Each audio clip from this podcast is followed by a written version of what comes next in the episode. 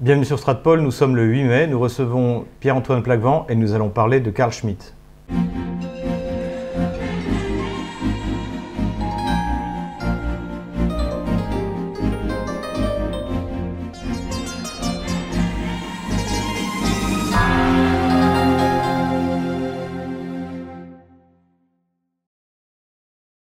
Pierre-Antoine Plaquevent, bonjour. Bonjour. Nos auditeurs, nos internautes vous connaissent bien puisque nous avons déjà notre actif plusieurs vidéos, dont euh, sur euh, Georges Soros, puisque vous êtes euh, l'auteur d'un livre sur Georges Soros et la société ouverte. Vous êtes même d'ailleurs le, seul auteur sur la question.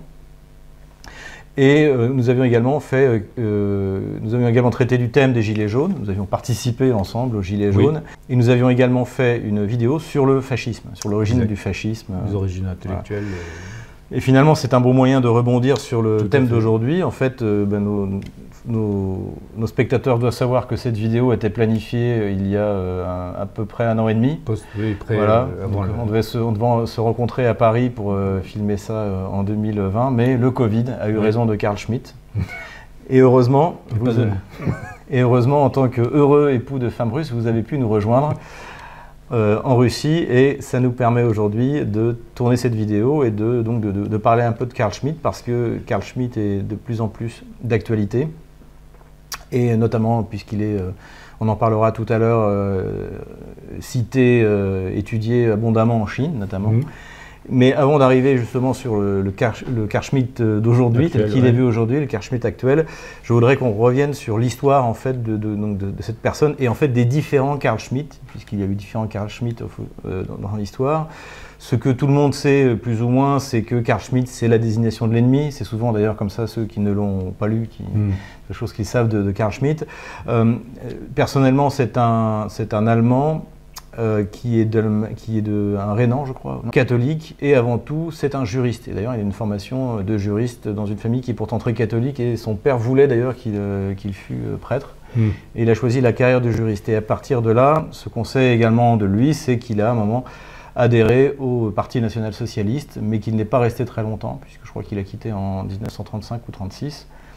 Alors quel a été son apport? Est-ce que, le premier Karl Schmitt, c'est celui qui collabore avec, avec le NSDAP alors, euh, ce qui est intéressant, euh, enfin, moi, ce qui m'a intéressé, vu mon domaine d'études, c'est en fait, euh, pour moi, un des premiers auteurs qui a vraiment identifié certaines tendances de ce qu'on appelle maintenant la gouvernance mondiale, en fait. À l'époque de la SDN et, notamment des sanctions contre l'Allemagne, il a vraiment identifié des choses qui sont devenues ensuite récurrentes dans la méthodologie mondialiste, on pourrait dire.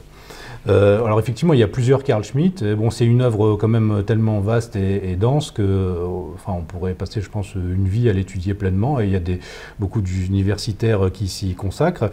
Et en fait, quand on regarde un peu plus attentivement, on voit que, oui, alors il y a la période où il a adhéré au national-socialisme, mais en fait, dans une forme de continuité, c'est-à-dire euh, il a été, avant euh, d'avoir une place d'influence au sein du, national-socialisme, il a essayé d'exercer son influence dans la République de Weimar et auprès, euh, et auprès des différents, différents gouvernements de, l'époque. Et la première période, on pourrait dire qu'il est plutôt un libéral conservateur qui est euh, libéral économiquement, j'entends, qui est euh, euh, anti-libéral politiquement, qui est pour un État fort, mais une économmies de marché libre. Dans le oui, le, moins possible d'État voilà, dans l'activité économique. C'est ça. Et en fait, ça, c'est la période, on pourrait dire la première période. Et puis, il va essayer de réarmer, de réarmer au niveau des notions juridiques la République de Weimar face à la montée euh, et du communisme et du, et du nazisme en fait. Euh, dans le même temps, il étudie euh, ce qu'il appelle la montée de l'État total, avec justement l'avènement du fascisme en, Italie. En fait, c'est une pensée beaucoup plus complexe qu'on ne le croit, et c'est quelqu'un qui n'est justement, comme ce n'est pas quelqu'un qui est manichéen, euh, à notre époque, qui est une époque euh, manichéenne en termes d'idées politiques, on a tendance effectivement à le mettre dans une case et à l'y laisser. Euh, moi, je considère au contraire, de ce que j'ai étudié, enfin vu chez lui, que au contraire, son, son engagement dans le national-socialisme était plutôt un moyen de l'infléchir, d'essayer de l'infléchir dans le sens de ses positions qui étaient plus stato-réaliste et, en fait assez conservatrice. Et c'est pour ça qu'il s'est fait aussi attaquer à l'époque par la, c'est la revue de la, la SS, hein, Das Schwarze parce qu'il a attaqué sur son présumé faux antisémitisme. C'était la, revue de la SS lui reprochait d'avoir à, des moments ben, aider, des, étudiants juifs ou être, être, finalement dans un antisémitisme. En fait, ce qu'il lui reprochait réellement, c'est d'être on pourrait dire un peu judéo-critique dans le sens classique euh, conservateur ou catholique, mais ne pas être un antisémite euh, racial euh, comme l'étaient les gens de la SS. Mais c'est-à-dire que la, SS l'a attaqué uniquement sur son antisémitisme, il n'y a pas eu d'attaque sur les concepts, sur, alors, sur, son libéralisme économique par exemple ben, Alors à ce, à ce moment-là, il parlait beaucoup moins du libéralisme économique. En fait, on dirait qu'il s'est un petit peu résolu euh, avec l'arrivée du, national-socialisme au fait que bon maintenant euh, l'État total était une tendance de la modernité. Que l'économie serait dirigée. voilà, que l'économie serait de plus en plus dirigée, euh, bah, qu'il faut essayer de freiner cette tendance, mais finalement, bon, si on ne peut rien faire. Et puis, c'est toujours facile, enfin, rétrospectivement, de vous de, comment dire, de juger des engagements dans une époque où tout va quand même très très vite, puisque euh, en 1933, bon, bah, euh, de 1933 à 36, quand il, quitte le, parti, même s'il reste influent en termes de, juriste, euh, bon, ça, ça, va, ça, va, très vite. Quoi. Enfin, les, mêmes qui aujourd'hui critiquent un Carl Schmitt, est-ce qu'ils sont aussi critiques avec ce qui se passe actuellement? Est-ce qu'ils sont vent debout contre la dictature sanitaire et autres? Je ne suis pas sûr. Et finalement, un pays, et c'est ce que. En fait, Schmitt était on pourrait dire obsédé par une chose, c'était la, perte de, souveraineté et d'État euh, euh, de, l'Allemagne. Et en fait, il a développé des concepts qui finalement sont, universels, mais parce que justement, il, développe la notion de politique dans ce qu'elle a de particulier. En fait. Et ce qui est intéressant par, rapport à la gouvernance globale, c'est qu'il dit ben, il a vraiment identifié cette tendance de vouloir créer un ordre universel unique face à donc, ce qu'il définit dans la notion de politique, c'est que le politique est, par essence euh, pluriversel. Et donc c'est un, ordre de, différentes formes politiques qui, s'affrontent entre elles, qui jouent entre elles, et voilà. Et, c'est ça qui est intéressant euh, à réétudier à notre époque. Alors là aussi, il y a plusieurs Carl Schmitt. Le Carl Schmitt qui est en fait euh, l'époque où il rédige la notion de politique. En allemand, ce serait plutôt le concept de politique, où vraiment il va chercher à identifier ce qui est la spécificité du politique au-delà de la forme de, l'État en fait. C'est-à-dire euh, à l'époque beaucoup de, géopoliticiens ou de, juristes allemands euh, sont vraiment sur cette idée de quelle est la, nature de l'État. Euh, comme le, suédois Gjelen qui avait écrit le livre L'État comme forme de vie, ou voilà, tous ces gens de cette école ratzelienne, si on veut, eh bien Carl Schmitt lui va dire la forme de l'État, qu'il ce soit finalement un organisme ou un mécanisme, de certaine manière, compte moins que de comprendre ce qu'est le politique. Et en fait, finalement, on peut dire qu'il est assez. Euh, ça fait penser un peu à Aristote, c'est-à-dire l'essence de l'homme, c'est d'être politique. Donc c'est pour ça qu'il a mmh. rejoint après des concepts euh, religieux, des concepts euh, bah, théopolitiques, comme il, disait lui, c'est-à-dire qu'est-ce que l'homme en fait, à l'état de nature. Voilà. Est-ce que c'est l'école rousseauiste où l'homme est un bon sauvage, ou bien est-ce que c'est Hobbes et l'homme est un loup pour l'homme c'est aussi un, disciple de Baudin, en quelque sorte. Voilà, c'est un disciple de Baudin.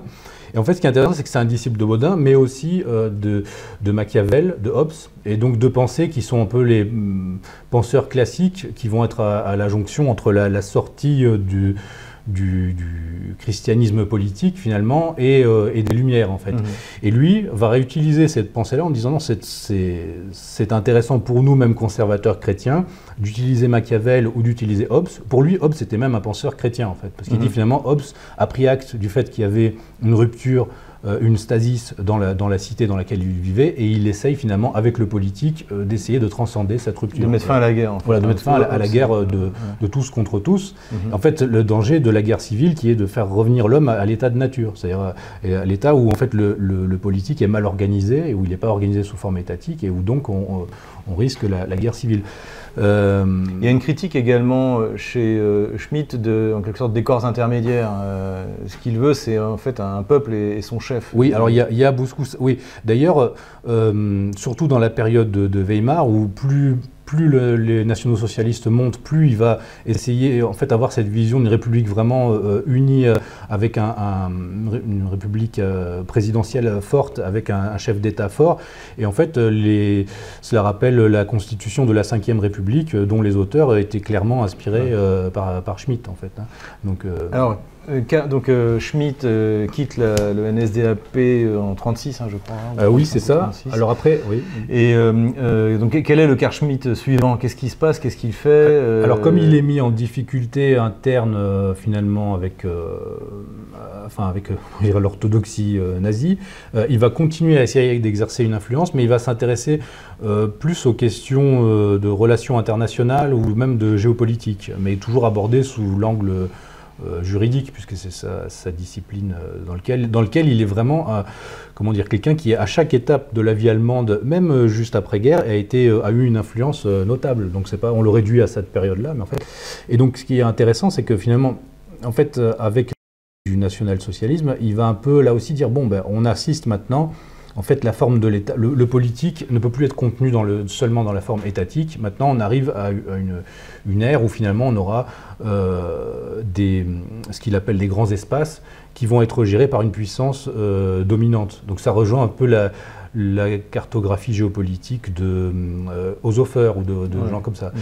Et, euh, et c'est assez réaliste dans le, cadre de l'époque, notamment avec le pacte il, il, adhère, il adhère à la notion d'espace vital euh, Alors pas forcément à la notion d'espace vital, mais à la notion plutôt d'un grand espace qui serait euh, inviolable par les puissances extérieures en fait. Et donc il y aurait euh, différentes zones euh, d'influence. En fait, c'est un peu ce mmh. il, reprend la, la, doctrine Monroe américaine. Il dit voilà, finalement, les Américains, eux, euh, sont un, grand espace et une puissance continentale qui ne veut pas se, montrer telle qu'elle, mais en fait, euh, les Américains ont, euh, leur État continent et puis leur zone d'influence qui est l'Amérique du Sud aussi, et toute, toute, puissance étrangère qui va rentrer dans cette zone d'influence en est immédiatement chassée. Il dit, bah, les Soviétiques commencent à avoir la même chose, euh, nous, Européens, nous devons faire la même chose, les Japonais la même chose, puisqu'à l'époque ce n'était pas la, Chine mais le Japon, la puissance asiatique euh, dominante.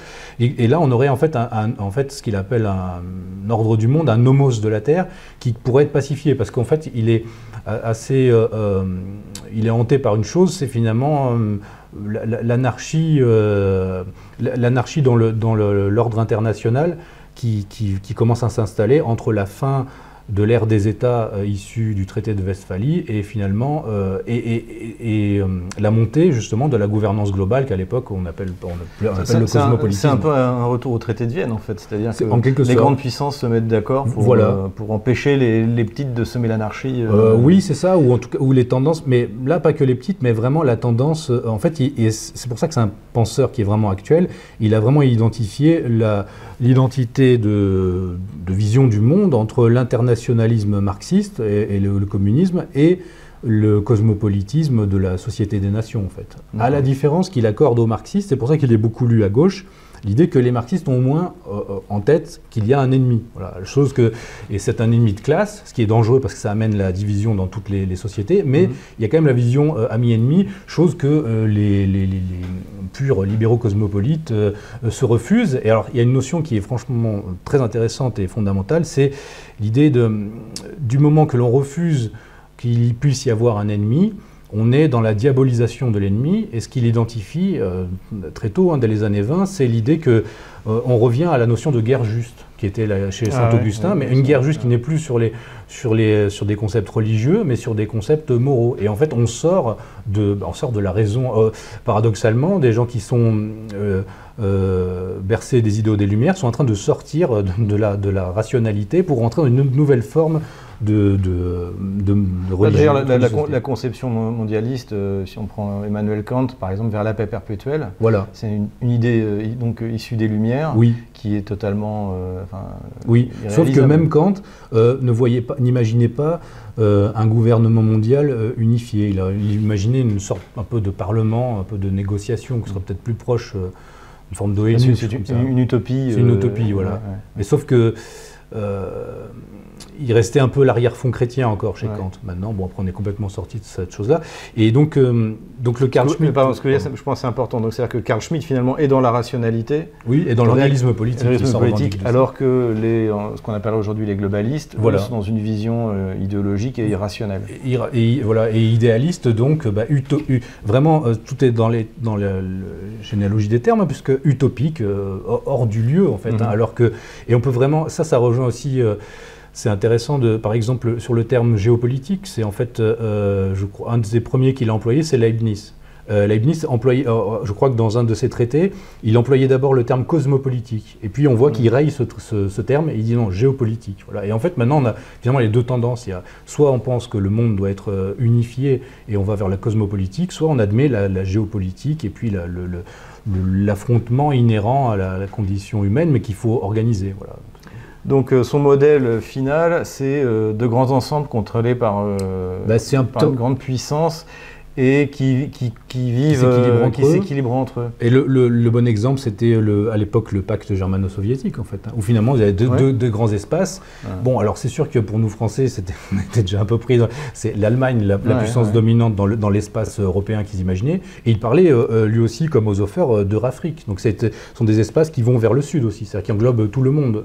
les États-Unis ont l'Amérique latine, les Européens auraient eu l'Afrique, les, les Russes soviétiques auraient eu jusqu'à l'océan Pacifique, et puis ensuite la zone de prospérité asiatique euh, dominée par le Japon.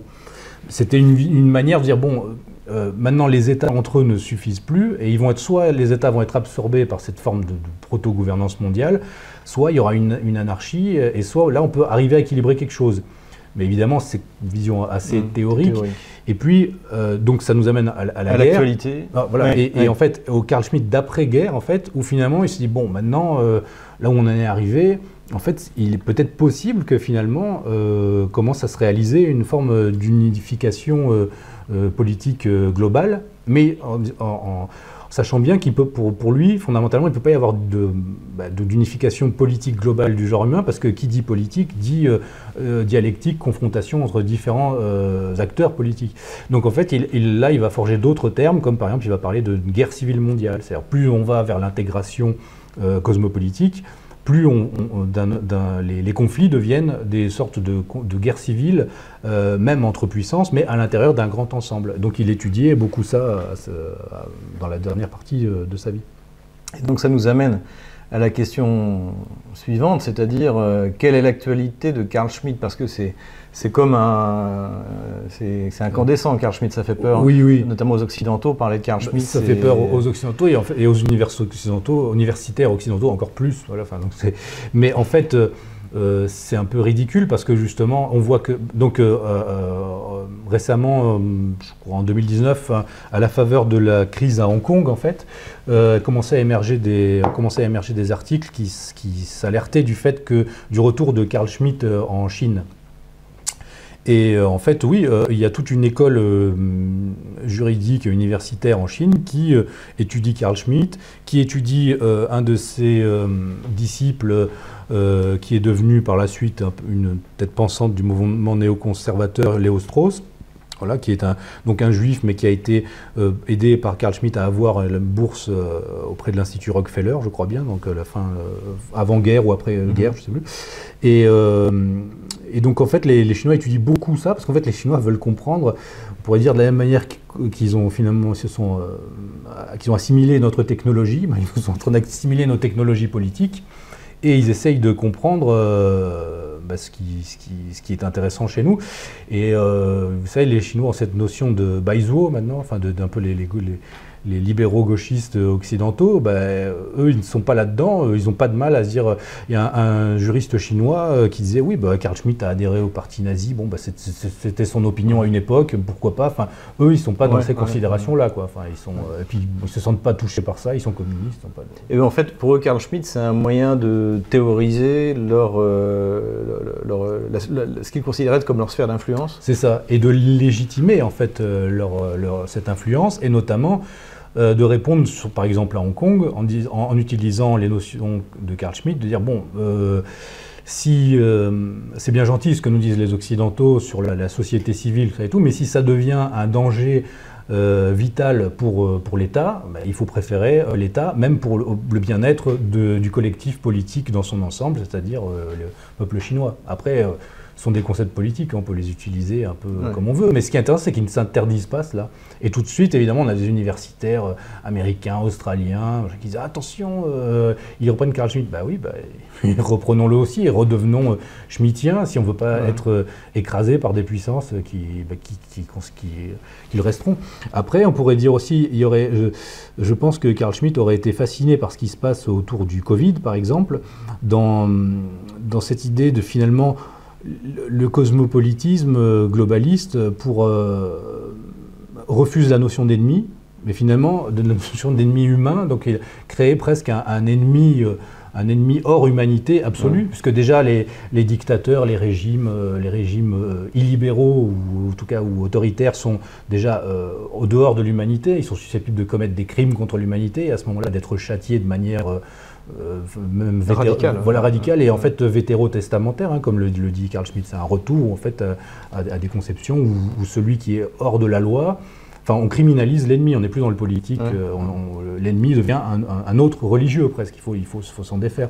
Ben, là on a une forme de nouvel ennemi qui, peut frapper tout le monde à tout instant, euh, qui est encore plus efficace que le terroriste, c'est une pandémie, c'est quelque chose comme ça. Donc je pense qu'il aurait eu beaucoup de choses à dire sur, sur cette utilisation-là. Est-ce qu'on étudie Carl Schmitt en France? Est-ce qu'il y a des gens encore qui, euh, travaillent Ah oui, il y a beaucoup. De, je crois, je sais plus si c'est Alain de Benoît. Je crois qu'il y avait euh, listé les, toutes les parutions qui ont lieu sur Carl Schmitt et chaque année il y en a, il y en a beaucoup. Il y a des universitaires. Il y a différents types. Souvent les préfaces de, certains ouvrages sont, sont vraiment euh, très intéressantes après avoir mis euh, plusieurs euh, couches de, de, voilà, de, précautions, de, masques, masques, sanitaires et autres en ouvrant le livre. Mais, mais après ça, souvent les, la synthèse est intéressante. Il y a notamment un jeune universitaire qui s'appelle Storm, je crois, et lui, il fait des. C'est très intéressant ce qu'il développe sur, sur Carl Schmitt, notamment autour des, des questions religieuses. Voilà. Et est-ce que ça a de l'influence dans certains partis politiques français ou est-ce que le niveau est trop C'est voilà, ce que j'allais dire. Je ne sais pas. Euh, peut-être, en fait, je sais que ça a une influence chez certaines personnalités plutôt du monde diplomatique et militaire. Après, les partis politiques, euh, comme les journalistes, je ne sais pas si c'est vraiment forcément le niveau. Et je pense, bon, peut-être pas de là, enfin, vu que ça va venir la solution à nos problèmes. Voilà. Euh, si jamais, donc Carl, Schmitt a beaucoup produit, euh, si, on veut s'intéresser, creuser un peu le sujet, qu'est-ce que vous nous recommandez comme euh, livre Alors, bah, il y a la première période, la notion de politique, voilà, qui est fondamentale. Après, il y aurait justement sur l'aspect plus géopolitique, cette, idée de grand espace, il y a le Nomos de la Terre, autre livre. il y a le, le, traité sur Hobbes, qui est très intéressant. On voit comment Schmitt voit Hobbes. Euh, voilà, après, sur, euh, il y a aussi le livre qui est plus difficile à trouver maintenant, mais de notre ami Robert Stuckers sur, euh, sur Carl Schmitt, qui est très intéressant. et il s'écrit beaucoup de choses sur, sur Carl mm. Schmitt. Voilà. Mais, mais, revenir à ses œuvres, c'est déjà très bien. Et souvent, les, comme je vous disais, les introductions des, universitaires, des universitaires qui, sont assez intéressantes.